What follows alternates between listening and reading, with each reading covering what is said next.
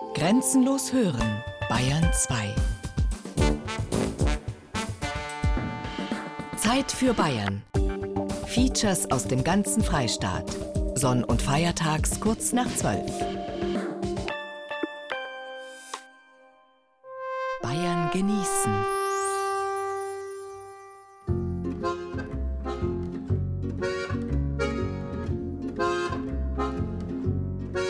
Dick und dünn. Bayern genießen im Februar.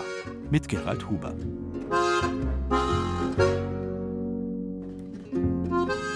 Der Februar ist der Reinigungsmonat. Lateinisch februare heißt reinigen. Schon im alten Rom hat man in diesem Monat das Sühnefest der Lupercalien gefeiert. Man hat abgenommen, sich von dem allzu viel und allzu voll der winterlichen Festzeit befreit, um frisch ins neue Jahr gehen zu können. Symbol dafür war die reinigende Flamme und Höhepunkt der Lupercalien war dann logischerweise ein Lichterfest. Ein Fest, das wie viele in der römischen Religion später ins Christliche gedeutet worden ist. Lichtmess. Und selbst 2000 Jahre später beginnen jetzt immer noch die ersten zaghaften Versuche, den dicken Winterspeck loszuwerden, um dünner zu werden. Uns geht's in Bayern genießen aber wie immer um wesentlich mehr und zumeist genussvolleres. Dicke oder dünne Suppen, die Würzburger Suppenbar Superoir. Dicke oder dünne Gstanzel, das Lebensthema einer Niederbayerin. Dicke oder dünne Drähte, die Drahtzieher aus Rot. Dicke oder dünne Öle, der Ölmüller im schwäbischen Biburg. Dicke oder dünne Hirtermadel, das oberbayerische Schönheitsideal. Dicke oder dünne Steinzeitmenschen, die Diät unserer Vorfahren. Willkommen zu einer bunten Stunde Bayern genießen.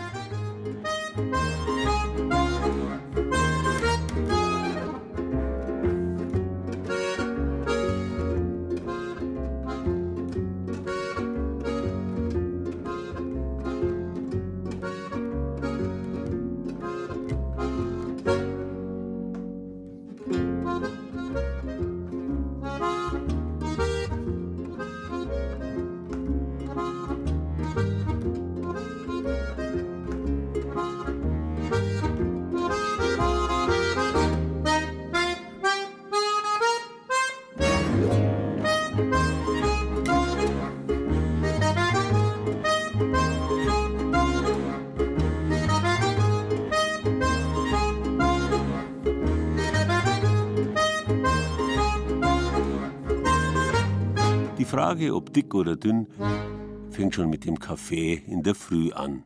Die Rede ist hier weniger vom Espresso oder Cappuccino, überhaupt vom Bohnenkaffee, sondern vom Malzkaffee unserer bäuerlichen Vorfahren. Bei denen hat es nämlich zumeist kein Frühstück gegeben. Da hat man ganz in der Früh den Kaffee ja tatsächlich gegessen.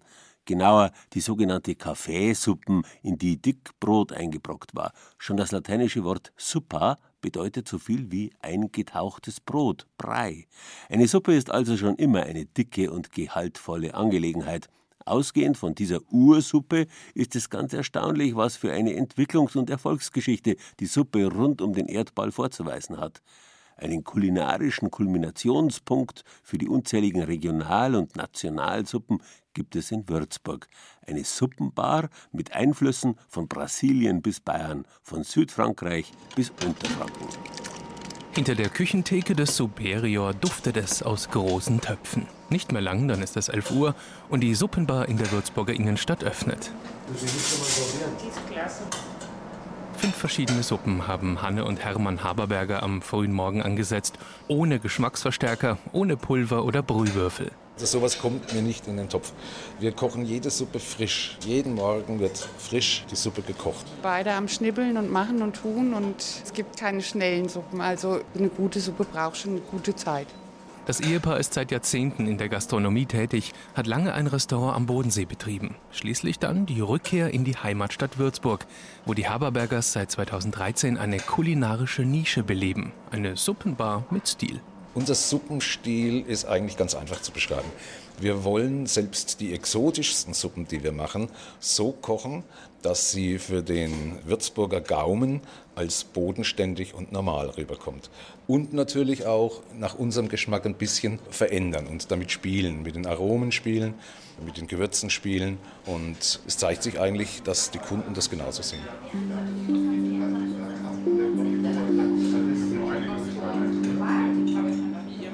Ersten Kunden dieses Vormittags bevölkern die Städtische und studieren die Tageskarte auf der Kreidetafel. Dicke und dünne Suppen, exotisch oder bodenständig, Kartoffel-Bohneneintopf oder cremig mit Kokos und Ingwer, eine Fischsuppe aus Mittelamerika oder eine klare Geflügelsuppe aus Asien. Meine Hühnersuppe, die asiatische, die war also wirklich sehr gut. Die Einlage ist gigantisch. Das war ein richtig toller, runder Geschmack. Ich bin diese Woche das zweite Mal hier und heute war ich etwas mutiger und habe mir eine honduranische Fischsuppe gegönnt. Exotik, bisschen scharf, war eine echte Überraschung. War gut, ja. Die honduranische Fischsuppe, Trujilla Fischpot heißt die, die bekommt ihr exotisches Aroma durch Litchis. Etwa 200 Suppen haben Hermann und Hanne Haberberger im ständig wechselnden und wachsenden Angebot. Von regionalen Kulturgütern wie fränkischer Hochzeitssuppe oder einem Silvaner-Schaumsüppchen bis hin zu Exoten wie der finnischen Gemüsesuppe Käsekeito, tunesischer Gersten- oder nepalesischer Lama-Suppe. Um die halbe Welt sind die Haberbergers schon gereist auf ihrer kulinarischen Entdeckungstour. Es ist einfach wichtig, dass du dich umtust und offen bist und guckst, was woanders geht und wie es geht. Aus jedem Land Kochbücher mitgebracht. Auch versucht, mit Leuten zu unterhalten, die nicht an der Kochfront als Köche stehen, sind die besseren Informanten manchmal. Und dann entwickelst du dann irgendwann dein eigenes Ding draus. Und dadurch ist natürlich auch die Vielfalt gewährleistet. Hermann Haberberger taucht gern ein in die Kulturgeschichte der Suppe, hat neben einer Kochlehre auch eine Ausbildung als Journalist absolviert und verbindet nun kulinarisches und investigatives Interesse am Herd und als Autor seiner eigenen Suppenbar-Zeitschrift Der Feinschlürfer. Der Journalist in mir fragt halt immer nach, warum, woher. Und die Suppe ist ja die Urmutter der warmen Speise. Vor der Suppe gab es ein kaltes Stück gerissenes Fleisch. Die Suppe war das erste, was tatsächlich gekocht wurde. In Bodenvertiefungen, in die heiße Steine gelegt wurden. Und die Ursuppen waren reine Eintöpfe, dicke Suppen.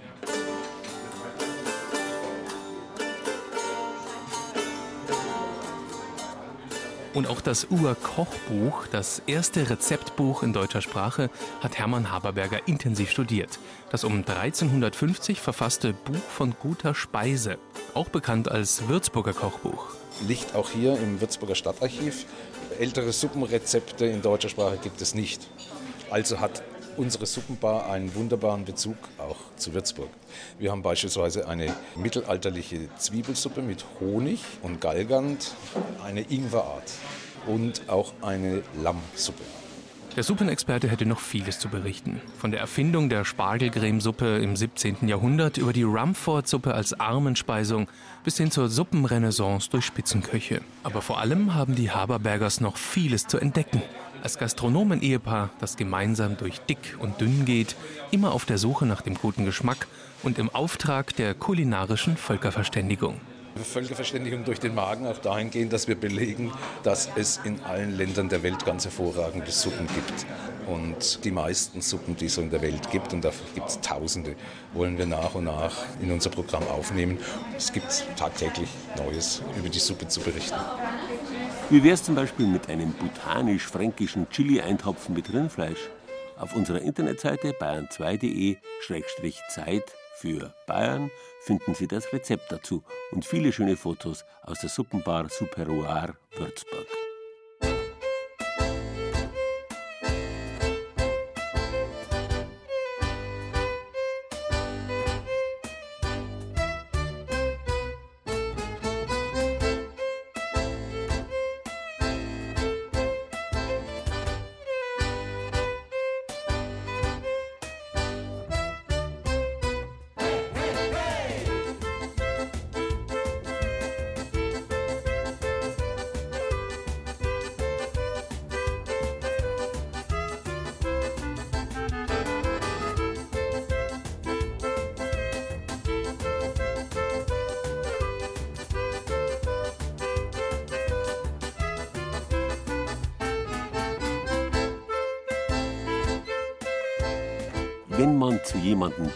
Sagt, er sei fest, dann ist das ein sogenannter Euphemismus, zu Deutsch eine Schönfärberei, wobei die Wörter fest und dick tatsächlich miteinander zu tun haben. Wenn Gold nicht als feiner Staub, sondern als fester Klumpen vorkommt, nennt man es gediegen, ein Wort, das mit gedeihen zusammenhängt. Wenn Milch so weit gedeiht, dass sie stöckelt, wird sie fest. Das Dieg oder Dei in Gediegen und Gedeihen hängt tatsächlich mit dick zusammen.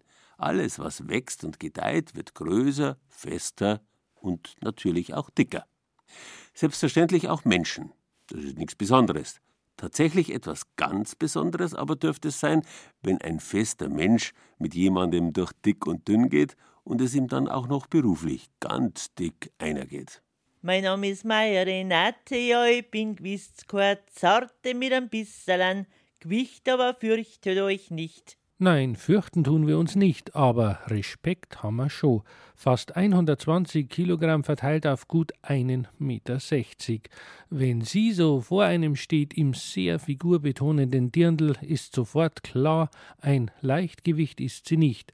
Die Gstanzelsängerin und Hochzeitsladerin aus Wolfskugel. Wie ich dünn war, habe ich auf der Bühne bei weitem nicht den Wirkungsgrad gehabt wie jetzt als Dicke. Und ich stehe ja zu meiner Dicken, weil es hilft nichts. Du kannst mit zwei Zentner nicht äh, einen Schlankheitswahn verfallen. Meine Tanten waren dick. Und ich finde, es ist viel gescheiter, man steht zu dem, wo es man ist und zu seiner Persönlichkeit, als wie man ewig umeinander tut. Ich habe eine Fastenkuren schon veranstaltet, von 55 Kilo auf 50 Kilo, aber gehungert, aber ich fühle mich mit 100 Kilo oder 120 Kilo dreimal wohler als wie so dürre Hacks. So paradox es auch klingen mag, ganz entscheidend für ihren späteren künstlerischen Erfolg ist die Zeit, als sie im Schlachthof in Pfarrkirchen arbeitet. Dort lernt sie, gegen die vielleicht härtesten aller Männer zu bestehen, die Metzger. Im Schlachthof, da habe ich das äh, kennengelernt, sich durchsetzen müssen äh, gegen äh, Metzger, die wo halt äh, richtig äh, drauf sind, haben gute Sprich drauf gehabt und ich habe mir gedacht, die Sprich, was die drauf haben, die müssen es eigentlich umsetzen und ein Geld machen. Und ich habe das dann in Stanzel umgesetzt und habe mit den Metzgersprich dann ein Geld gemacht. Dick und dünn, das steht auch für das Leben der Renate Meyer und ihrer Familie. Und wenn man 20 Jahre verheiratet ist, war es eine gute Zeit oder was?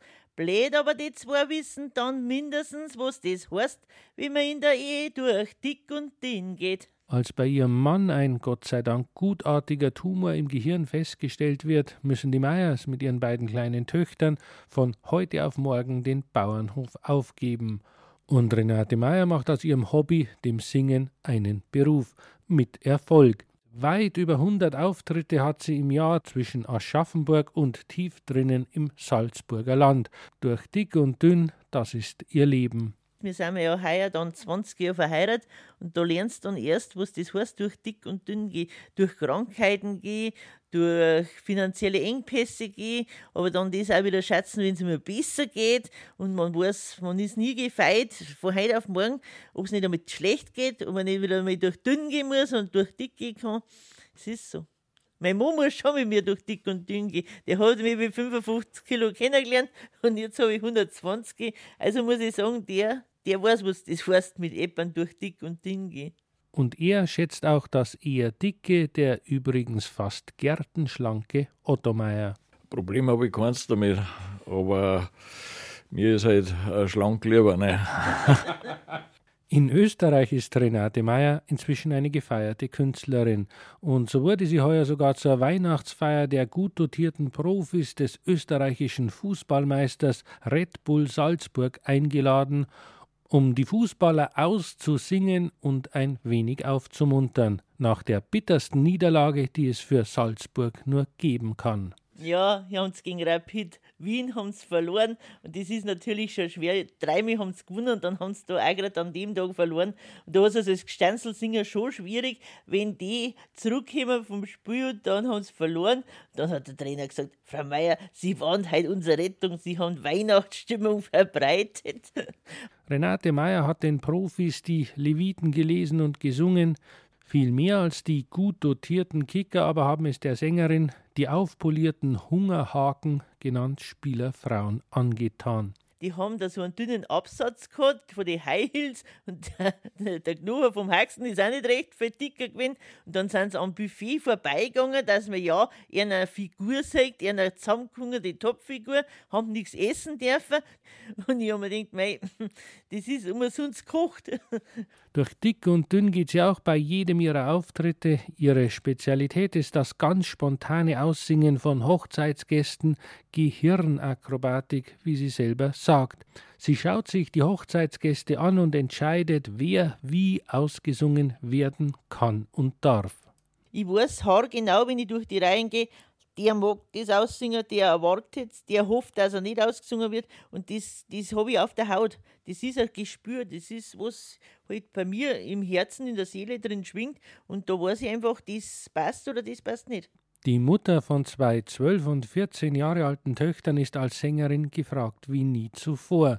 Noch immer aber ist sie eine der ganz wenigen Frauen in der Zunft. Die moderne Zeitenwende aber hat auch nicht vor den Gstanzelsängern und Progrodern Halt gemacht. Ich denke mir, dass früher der Haushalt so aufwendig war für die Frauen, dass die so eingespannt war, dass die von Haus aus nicht zum Singen angefangen haben oder dass die da mittlerweile vergangen ist. Und heute ist das alles ein bisschen leichter und ich glaube, dass die Frauen durch das auch viel mehr Chancen haben. Und auch in meinem Fall, durch das Gestanzelsingen, einfach das ein bisschen lockerer ist, dass die Frauen einfach mehr Chancen haben und man sieht dann zu dass Frauen fähig sind. Zu dick und dünn eben in jeder Hinsicht.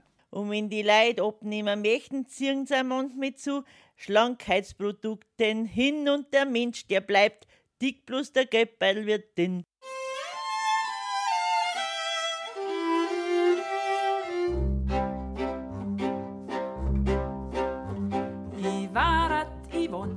Aus Schlips an der Glonn. Ich hab, ich sag's gleich, a Großmetzgerei, da steh ich schon als Weiberts mein Mo. Ich hätt zwar zwei älterne, größere Brüder, doch keiner von denen hat's mit im Blut, weil der eine ist bloß so ein Lormarscher Mörder und der andere, der ist bloß im Bett so was gut. Und deswegen hat der Papa gesagt, die einzige, wo's Schlachten packt und so ein Sau absteigen kann, ist unser Medi, ist Yvonne. Dünn und dehnen gehen auf die gleiche Wortwurzel zurück. Je mehr etwas gedehnt wird, desto dünner ist es normalerweise auch. Eine Suppe zum Beispiel kann man verdünnen, indem man die in ihr enthaltene Wassermenge ausdehnt. Aus etwas Dickem durch Dehnen respektive Ziehen etwas ganz besonders Dünnes zu machen, das war seit jeher die Aufgabe der Drahtzieher. Eine wahre Hochburg hatte dieser Berufsstand bereits im Mittelalter im mittelfränkischen Roth nahe Nürnberg. Neben Traditionsfirmen mit Traditionsprodukten gibt es dort heute noch die Leoni AG, die Drähte und Kabel vor allem für die Automobilindustrie fertigt. Den Namen hat die Firma übrigens von ihren Produkten, den sogenannten leonischen Waren. Was es mit diesem Namen auf sich hat, welche leonischen Produkte sonst noch aus Rot kommen und wie sie hergestellt werden, das zeigt das Fabrikmuseum in Rot. Ein unscheinbares Stück Kupfer liegt im Fabrikmuseum Rot in einer Vitrine. Es ist nicht besonders groß, hat etwa die Ausmaße von einem Taschenbuch, vielleicht zwei Zentimeter dick. Doch das Stück Kupfer hat es in sich, erklären Rolf Schubert, Willi Riffelmacher und Wolfgang Lösch vom Historischen Verein Rot. Wir haben hier ein Kilo Kupfer, ein Stück Kupfer. Und wenn wir das zu einem Draht ziehen von ungefähr ein Hundertstel Millimeter Durchmesser, dann bekommen wir einen Draht mit einer Länge von ca. 1600 Kilometer. Also von Garmisch-Partenkirchen bis Oslo ist der Draht lang. Das ist dünner als ein Frauenhaar. Das ist äh, im Bereich von 0,0125 Millimeter. Wirklich äh, mit dem Auge fast gar nicht mehr erkennbar. Wie Engelshaar.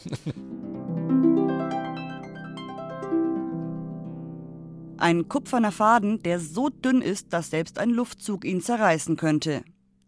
Ganz so dünn haben die Menschen in Rot ihre Drähte zu Beginn des 15. Jahrhunderts vielleicht noch nicht gezogen, aber auf Draht waren die Leute hier schon immer, beschreibt Hans Gsänger, der sich ebenfalls beim Trägerverein des Museums engagiert. Früher hat man auch in unserer Gegend schon Drähte gezogen, Eisendrähte haben wir gebraucht für Hopfendrähte und und und. Später ist mit Kupfer gezogen worden, Der wesentliche Unterschied und die Erleichterung war die, dass die Eisendrähte vorm Ziehen immer wieder neu geglüht werden mussten, während dem Kupferdraht muss vorm Ziehen nicht geglüht werden. Und deshalb ist ein Arbeitsgang schon erspart worden und die Arbeit insgesamt ist natürlich viel, viel leichter geworden und die Drähte hat man auch viel dünner noch ausziehen können. Einfach war die Arbeit trotzdem nicht. Bevor die ersten Maschinen zum Einsatz kamen, musste der Drahtzieher mit reiner Muskelkraft einen 8 mm dicken Draht, eine Art Stängel aus gewalztem Kupfer, durch eine konische Bohrung ziehen, sodass das Kupfer beim Hindurchziehen zusammengepresst und dünner wurde. Grischböller haben es zum Drahtziehen nicht brauchen können. Da haben schon kräftigere Männer gebraucht. Anders ging das nicht. Und trotzdem schaffte ein Mann auf einen Zug nur wenige Zentimeter durch das Loch. Und hatte er den Draht einmal komplett durchgezogen, ging die Arbeit von vorne los, mit der nächsten Platte mit einem noch kleineren Bohrloch. Ein Prinzip, das erhalten blieb, auch als die Drahtzieher Anfang des 15. Jahrhunderts Unterstützung durch die Kraft eines Wasserrades bekamen. Die wirklich fabrikmäßige Produktion brachte dann ein Franzose nach Franken. Es war ein äh, Hugenotte, der Anthony Fournier, der hier sich angesiedelt hat und hat diesen Drahtzug aus der Region Lyon, aus Frankreich, hierher gebracht. Und daraus ist dann auch abgeleitet dieser Name Lyonische Industrie abgeleitet worden. Und in den Anfängen war der Draht hauptsächlich in der Bekleidungsindustrie, gerade auch Militär, sehr viele äh, Besatz mit äh, Kupfer und teilweise eben auch mit Gold. Und das waren die Ansätze, wo der Drahtzug zum ersten Mal dann Einsatz fand und später dann in der Neuzeit natürlich dann auch die Anwendung in der Elektrizität als Kabel. Die Wurzeln des noch immer in Nürnberg ansässigen Kabelherstellers Leoni, für den Wolfgang Lösch heute die Geschäfte führt, gehen darauf zurück. Das feine Material hat die Geldbeutel der Unternehmer in der Region dick gemacht. Leonisches Lametta und filigraner Christbaumschmuck oder profane Haushaltsartikel wie zum Beispiel Topfreiniger wurden in Rot hergestellt. Wie genau, das lässt sich im Fabrikmuseum noch heute nacherleben. Das ist der Kupferdraht. Er wird hier geblättet in der Blättmühle und der Blätt wird jetzt hier in einer Strickliesel zu einem Strumpf verarbeitet. Zu einem Schlauchfilmer, zu einem Schlauch. Der Schlauch wird hier aufgewickelt, wird innen mit einem Draht befestigt und Sie haben hier einen Putzrasch. Und der kupferne Putzrasch, der hat halt nicht so arg gekratzt wie der eiserne. Besonders stolz sind Willi Riffelmacher und die anderen Männer vom Rote Heimatverein aber auf ihre Bandweberei.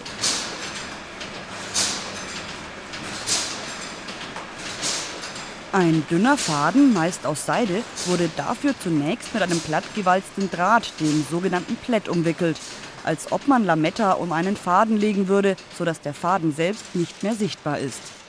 Aus diesen leonischen Gespinsten häkelten und klöppelten die rote Arbeiter dann Spitzen und webten wertvolle Borten und Bänder. Theo Satzinger kann die großen alten Webstühle noch bedienen und behält auch mit 87 Jahren noch den Überblick über die vielen hauchdünnen Fäden, die hier zu einem Band verwoben werden. Das ist eine, Wellenborte. Und da sind Fäden drin, das kann, ich gar nicht genau sagen, das sind schätzungsweise so 120, 150 Fäden das. Weshalb die Webstühle heute freilich nur noch zu Vorführzwecken in Bewegung gesetzt werden.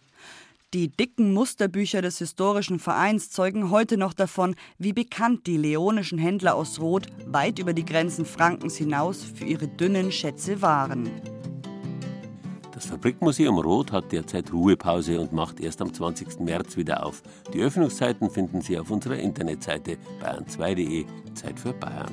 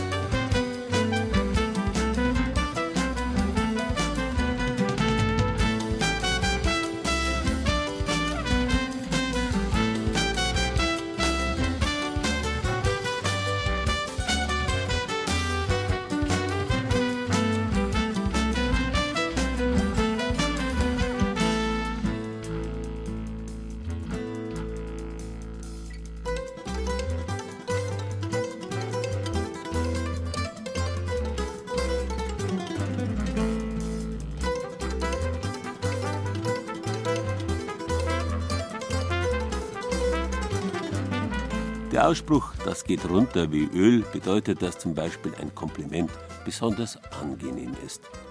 Aber geht jetzt Öl so gut runter, weil es dick oder weil es dünn ist? Wahrscheinlich hat es eher mit einer dritten Eigenschaft des Öls zu tun, der gleitenden, alle Unebenheiten ausfüllenden Zähflüssigkeit. Das Öl schlechthin, das Öl des Öl- oder Olivenbaums, hat es bei uns schon in der Antike gegeben.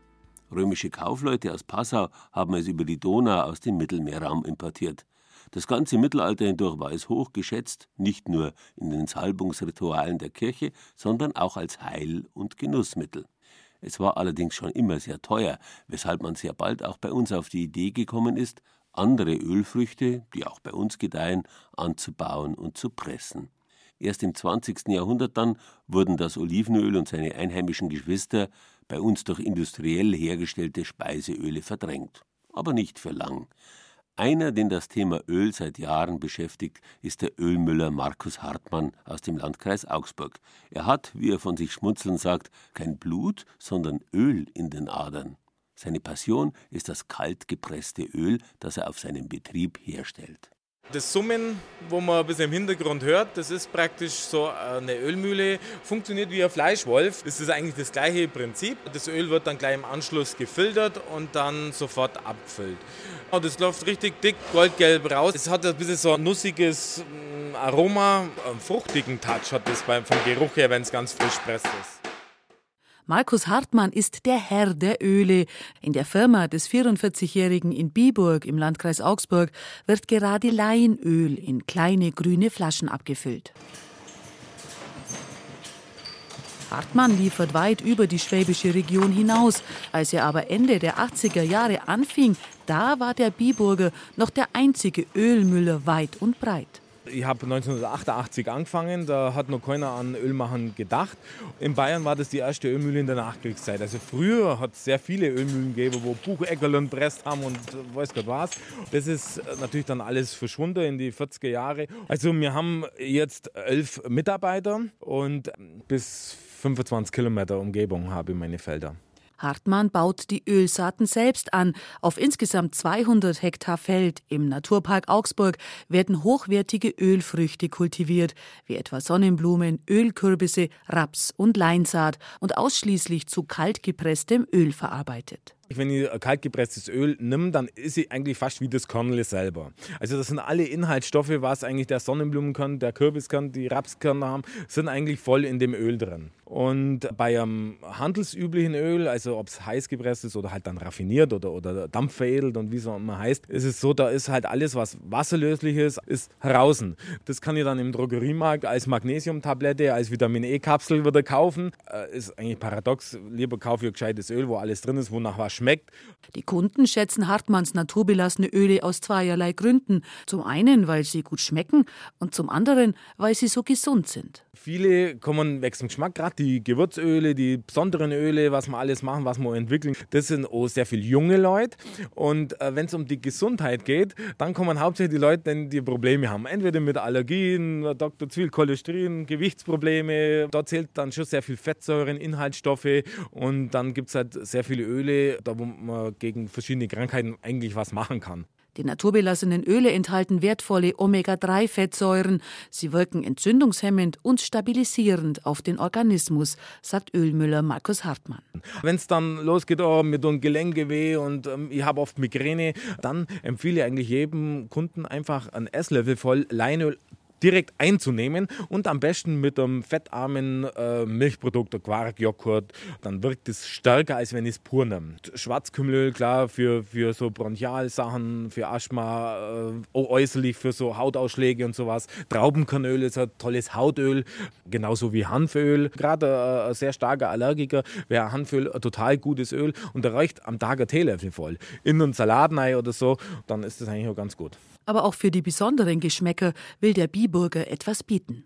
Für Senföl, wir bauen seit zwei Jahren auch Soja, genfreier Soja. Das Öl ist ein total aromatisches Öl. Kaltgepresstes Sojaöl gibt es eigentlich im Markt gar nicht und es schmeckt so richtig schön nach, nach Erbsen, also super Öl von Salat. Also es gibt von der Konsistenz her, gerade jetzt wie Rapsöl, Walnussöl, Kürbiskernöl, sind sehr zähflüssige, dicke Öle.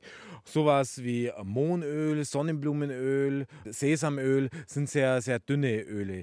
Für sein Mohnöl, das aus Blaumohn hergestellt wird und das so gut zu Schaf- und Ziegenkäse schmeckt, braucht der Biburger Ölmüller sogar eine Erlaubnis der Bundesopiumstelle in Berlin. Die Polizei kriegt dann auch von der Bundesopiumstelle eine Meldung, die wissen, wo das Feld steht, müssen das Feld sozusagen bewachen. Und wenn irgendein Privatkunde meint, ah, ich schneide mal ein paar Mohnblumen ab und der wird zufällig von der Polizei erwischt, dann ist es so, dass er nicht wegs Diebstahl kommt, da müssten ihr anzeigen, sondern der wird wegs Rauschgiftbesitz anzeigen, obwohl der Mohn, wo ich anbaue, gar, gar nichts hat.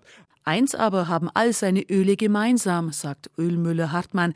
Weil sie nicht künstlich behandelt werden, ist die Qualität der Rohware von essentieller Bedeutung. Wichtig ist die Qualität, was auf dem Feld steht, das, was ich aussehe, der Boden. Ich vergleiche auch kaltgepresstes Öl mit, dem Wein. Es ist ein Jahrgang. Man merkt einen Nordhang, einen Südhang, man merkt einen Moorboden, man merkt einen normalen Mineralboden, man merkt im Geschmack alles. Und äh, durch das, dass es ja nicht behandelt wird und standardisiert wird, beim kaltgepressten naturbelassener Öl merkt man wirklich alles. Und dann gibt es einfach mal Jahre, wie dieses Jahr sowas, dass jetzt äh, dieses Sonnenblumenöl einfach intensiver schmeckt, weil der Herbst nicht optimal war und dann schmeckt es intensiver. Im, im anderen Jahr ist es so total mild. Das ist, ist aber einfach die Natur. Derzeit im Trend liegen vor allem die mit natürlichen Aromen verfeinerten, kaltgepressten Öle. Vertriebsleiter Richard Herbst nennt ein paar Beispiele mit dem Zitronenöl zum Beispiel Fisch oder auf ein paniertes Schnitzel ein bisschen Zitronenöl drauf oder für sommerliche Salate oder auch zum Backen von Zitronenkuchen. Schokoladenbrownies mit Chili-Pfefferöl. Schmeckt sehr gut. Also es sind alles Sachen, wo man ein bisschen experimentierfreudig sein muss und wenn man das isst, dann macht es auch richtig Spaß, damit zu kochen. Für den Koch Alexander Eberle, seines Zeichens Küchenchef des Augsburger Bistros Grill and Chill, sind die Feinschmeckeröle aus Biburg schon längst nicht mehr wegzudenken. Seine Gäste können gleich unter einer ganzen Reihe von Ölen auswählen. Also wir haben ja hauptsächlich äh, Salate mit Grillfleisch und äh, für die Salate ist es halt super. Vor allem bei uns kann der Kunde vorne selber entscheiden, welches Öl er nimmt. Orangenöl, Zitronenöl, Espressoöl, Trüffelöl, Rapsöl, Bärlauchöl, Olivenöl, alles was er anbietet. Das Orangenöl. Das ist mein Favorit. Ja, da habe ich letztens Seeteufel im Parmaschinkenmandel gemacht, ein bisschen Orangenöl üben drüber, war super lecker. Auf unserer Internetseite bayern2.de, Zeit für Bayern, gibt es nicht nur Fotos, sondern auch ausgefallene Rezeptideen. Nur für den Fall, dass Sie zum Beispiel Lust haben auf Hackfleischpralinen mit Chili-Pfefferöl, Fenchelsalat mit Orangenöl oder Schokoladenbrot mit Espressoöl. Ist grausaugenden, schierschauenden, Schachtel, zodigen, heuwangen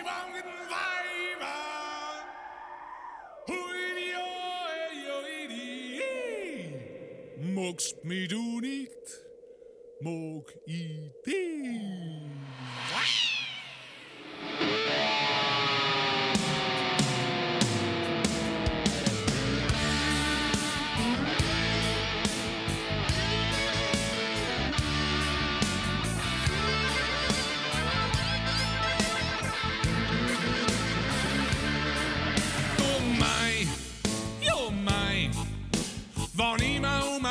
Schau, dann weiß ich schon genau rund. Muss sein. Und ein wenig Reschu, mein, oh mein, ja mein. Die meisten Weiber haben gestützt und die und morgen wieder will mein, oh mein. A solcher, die kommt's nie sein. Kein Hintermadel, morgen.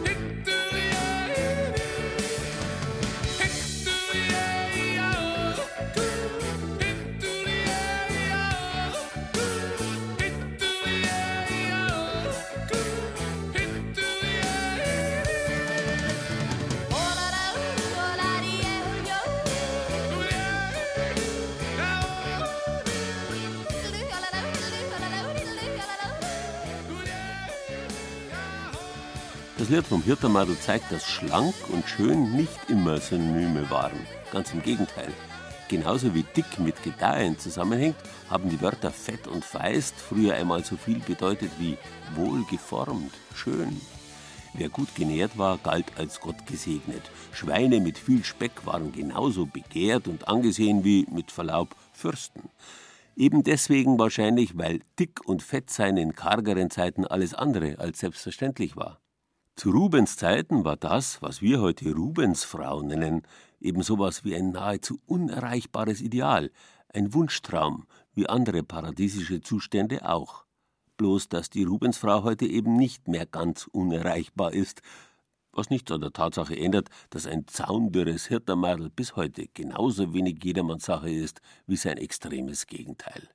Die Brust groß und so schwer, dass sie fast bis zum Bauchnabel hängt, die Hüften breit und stark, das Gesäß ausladend und rund. Das ist die Venus von Willendorf. Es ist eine kleine Kalksteinfigur, nur elf Zentimeter hoch. Sie gilt wohl eventuell nicht unbedingt als Schönheitsideal, sondern eher als Fruchtbarkeitssymbol. Die Venus von Willendorf wurde 1908 gefunden und ca. 25.000 vor Christus gefertigt, so die Kunsthistorikerin Elisabeth Rechenauer aus Oberaudorf.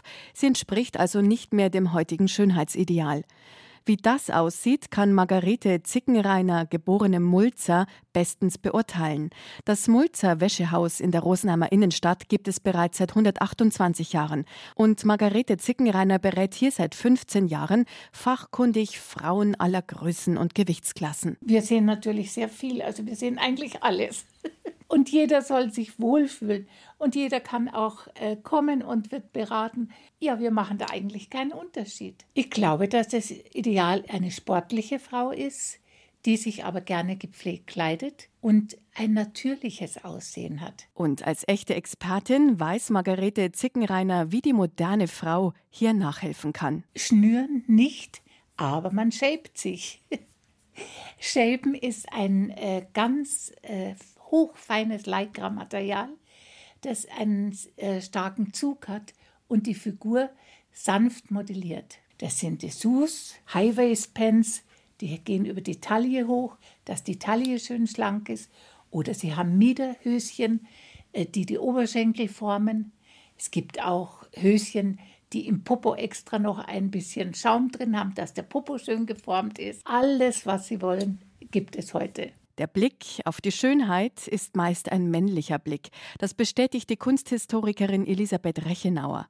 Ein gutes Beispiel aus dem Jahre 1636, das Urteil des Paris von Peter Paul Rubens.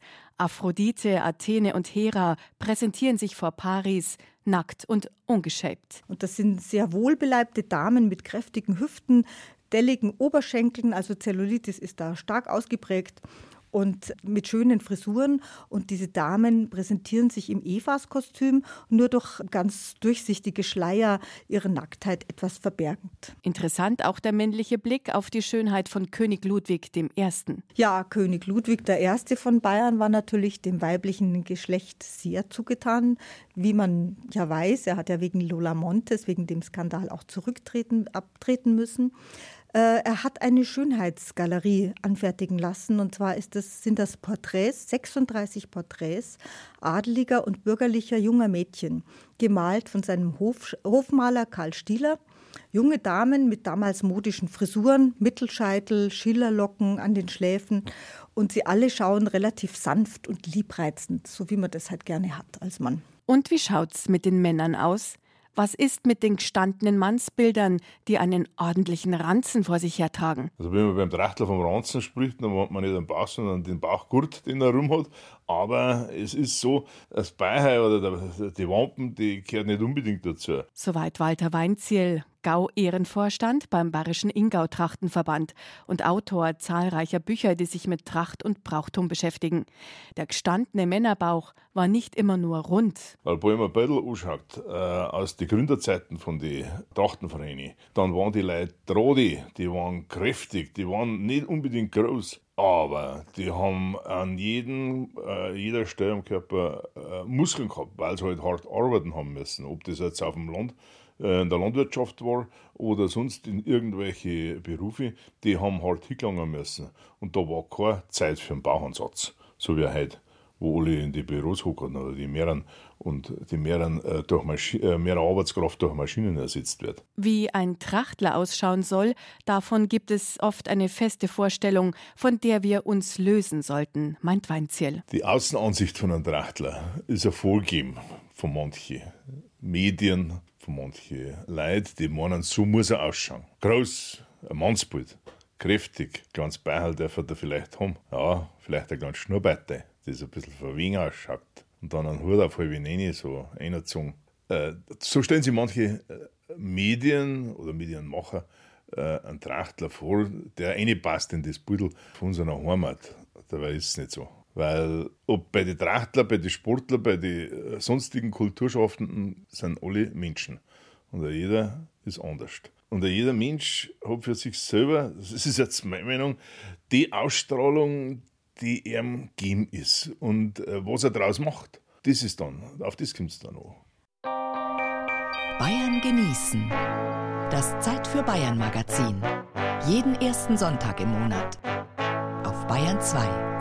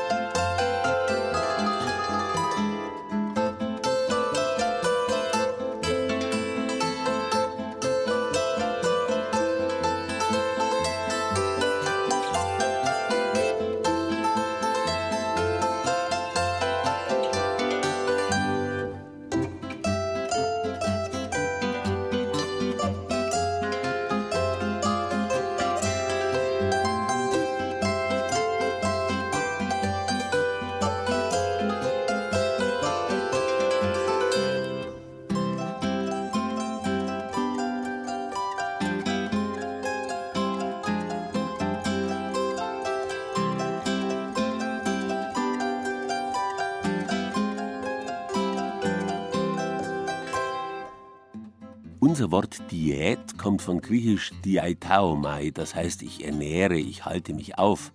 Interessant ist diese Kombination zwischen sich ernähren und sich aufhalten. Darin steckt das uralte Wissen um die Tatsache, dass der Mensch sich, getreu dem Motto Bleibe im Lande und nähre dich redlich, nur von dem ernähren kann, was der Boden, wo er gerade lebt, hergibt das Wort stimmt halt nicht mehr. Mittlerweile hängen Ernährung und Aufenthaltswort halt nicht mehr unbedingt zusammen, weil wir eben zum Lachs aus Norwegen, Schaumwein aus der Champagne und Rahm aus Oberbayern mischen, gern auch wieder Schokolade genießen mit Kakao aus Mittelamerika. Sie wissen schon, was ich meine. Die Verführungen sind global. Und deswegen werden auch unsere Bäuche immer globaler, sprich kugelförmiger. Und hier kommt wieder das schöne griechische Wort Diät ins Spiel, das, wie gesagt, aus alten Zeiten stammt. Die ältesten und am wenigsten globalisierten Zeiten der menschlichen Kultur, das waren die Zeiten der Jungsteinzeit, die bei uns so vor 7500 Jahren war. Da haben die Leute noch überhaupt nichts eingeführt und hergestellt, sondern nur das genossen, was es vor der Haustür gegeben hat. Kaum vorstellbar, dass sie dabei fett geworden sind, aber das ist ja gerade das Interessante daran.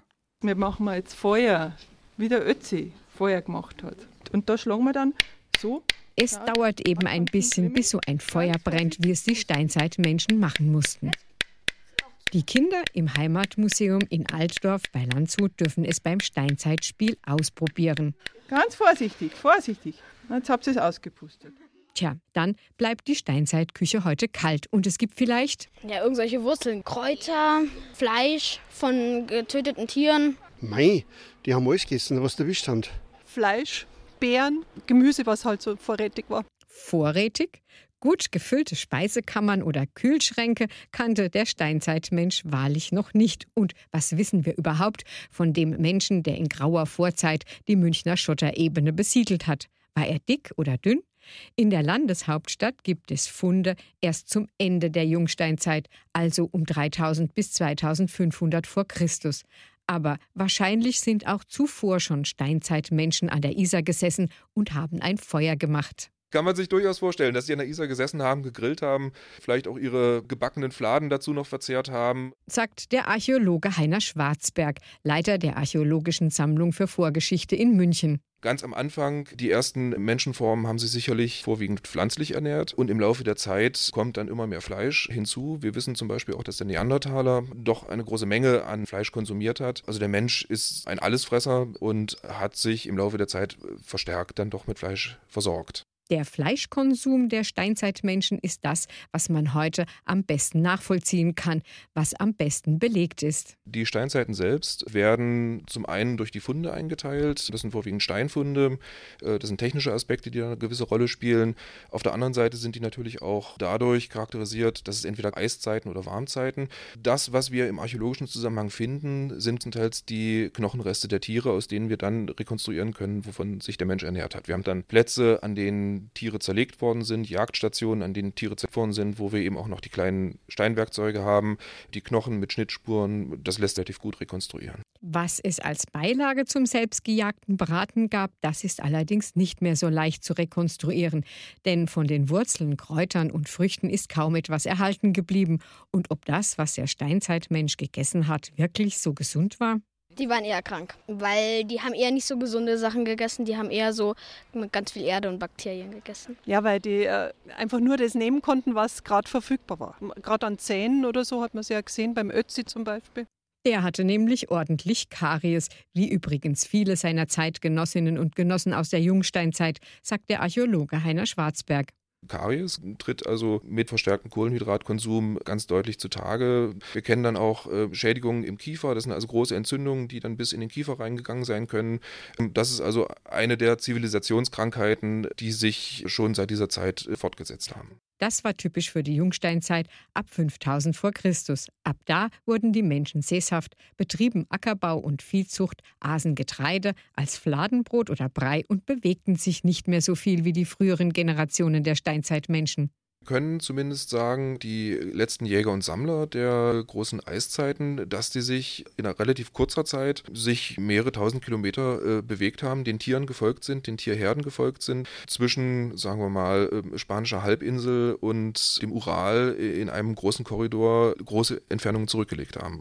Das waren Entfernungen, die unsere Vorfahren da zu Fuß zurücklegten. Also wenn wir schlank bleiben wollen, dann dürfen wir uns nicht den Özi, sondern dessen Vorfahren als Vorbild nehmen. Die Jäger und Sammler, die rank und schlank durch die Wälder streiften, kein Brot und erst recht keinen Kuchen aßen und fit waren wie Turnschuhe, die sie ebenfalls nicht besaßen. Die Hobbyarchäologin Monika Weigel hat lange bevor es Mode wurde und bevor Bücher darüber veröffentlicht wurden, die Paleo-Diät für sich entdeckt und ausprobiert. Ich habe mir halt bloß überlegt, weil ich halt doch jeden Tag Steinzeit habe und habe mir gedacht, wir könnten jetzt die Leute damals gegessen haben. Und die sind ja uralt geworden, also im Vergleich alt geworden, sonst waren wir ja heute nicht da. Und dann haben wir gedacht, was haben sie denn gehabt? Also sie haben recht wenig gehabt, äh, wahrscheinlich nicht übermäßig Getreide, sondern bloß nebenbei ein bisschen. Dafür Gemüse, Wurzeln, Obst und Fleisch. Und dann haben wir überlegt, das ist jetzt auch mal, was die Steinzeitleute gegessen haben. Und ja, es ist schon von Erfolg gekrönt worden, dann diese Überlegung. Es gehört eben immer ein Stück Imagination dazu, wenn man dünn werden will. Und jeder sucht sich seine eigenen Vorbilder. Die einen Pariser Models oder Heidi Klum, die anderen den Steinzeitmenschen. Hauptsache, es klappt. Eine kleine Anregung für so einen Steinzeit-Diättag finden Sie auf unserer Internetseite bayern2.de Zeit für Bayern. Dort erfahren Sie auch, wann es im Museum Altdorf einen speziellen Paleo-Diät-Kochkurs gibt.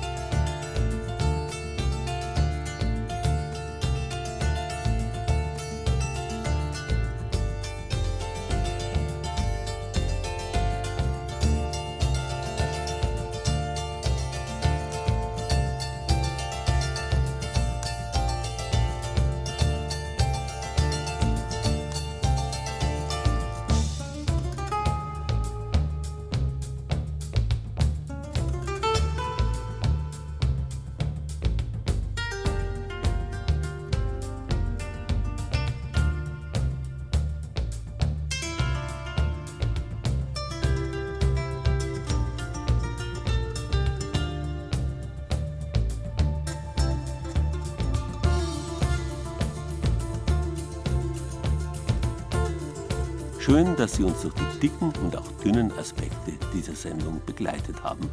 Wie immer haben wir längst nicht alles thematisieren können, was uns dazu eingefallen wäre. Gott sei Dank gibt es unsere Kollegen vom Bayerischen Fernsehen, die inzwischen Spessert und Karwendel ebenfalls das Genussthema dick und dünn behandeln. Genauer gesagt geht es um die gestöckelte Milch, die frisch, dünnflüssig ist, dann allmählich gedeiht und dick wird. In zwei Stunden um 15 Uhr auf ARD Alpha. Neulich eine Metzgersfrau, dick wie eine Dreizehntner Sau, walzt in einem Tanzer rum, plötzlich fällt die Blunzen um. Bei dem Blutserbrett hat kracht, hat ein langer Splitter gemacht. Der bleibt stecken, ihr im Speck, sie kann nimmer weg. He, he, he. Jesus, Jesus, wir haben gelacht, wie die so ein Spektakel macht, weil sie sich in Sitzfleisch grad einen schiefen Einzug hat. Und weil es gerade so schön passt, erlaube ich mir noch einen Programmhinweis aufs Fernsehen. In den Brettelspitzen heute Abend um dreiviertel acht im Bayerischen Fernsehen geht es gewissermaßen auch um dick und dünn, mit Wirtshausliedern und Couplets von der großen Liebe bis zur schönen Leich, präsentiert von Jürgen Kirner und der Couplet AG.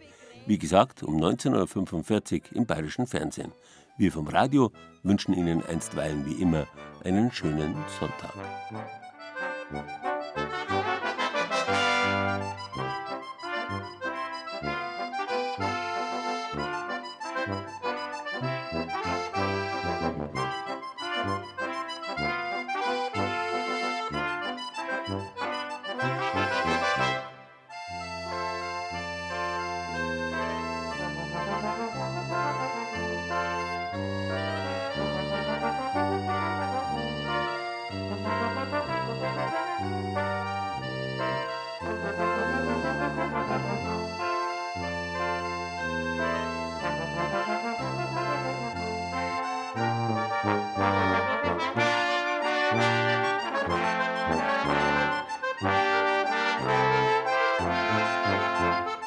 Dick und dünn.